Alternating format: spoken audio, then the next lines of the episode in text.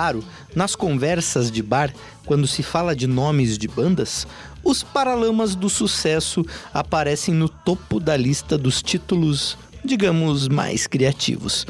Mas seria um eufemismo, pois os próprios Paralamas já revelaram o motivo do título, que foi uma competição, pasme você, para ver quem seria capaz de escolher o pior nome possível.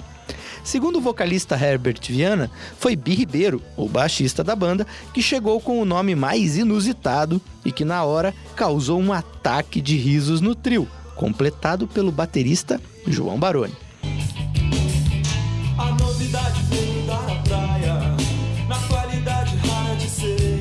Felizmente, a banda não precisaria do nome, hoje icônico, para abrir caminho e desviar dos detritos.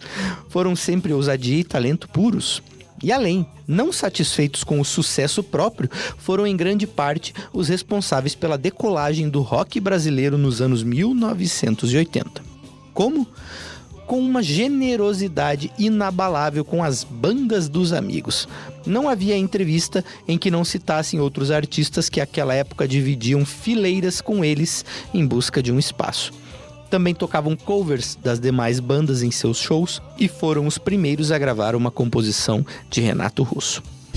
Então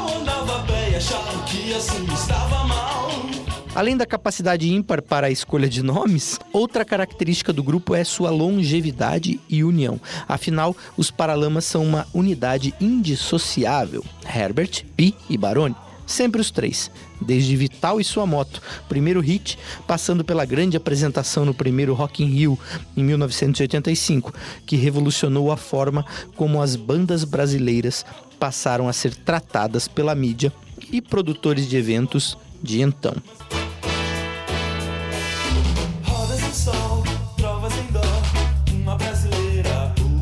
Uma banda que sempre esteve à frente do seu tempo, inclusive, mesclando os ritmos mais variados e abraçando sua expressão latina. Mas creio que é na poesia, nas letras, o grande trunfo. Herbert Viana, solo ou em parcerias, passeou por temas cotidianos e mundanos, como em Óculos, sociais, a exemplo de Alagados e Selvagem. Escreveu sobre a violência urbana, como em O Calibre, ou, claro, sobre o indefectível amor, seja em dó, seja em dor. Com meu erro, ela disse a Deus: cuide bem do seu amor e tantas outras. Então, com o perdão à forçada inversão, vamos ouvir agora um sucesso dos Paralamas.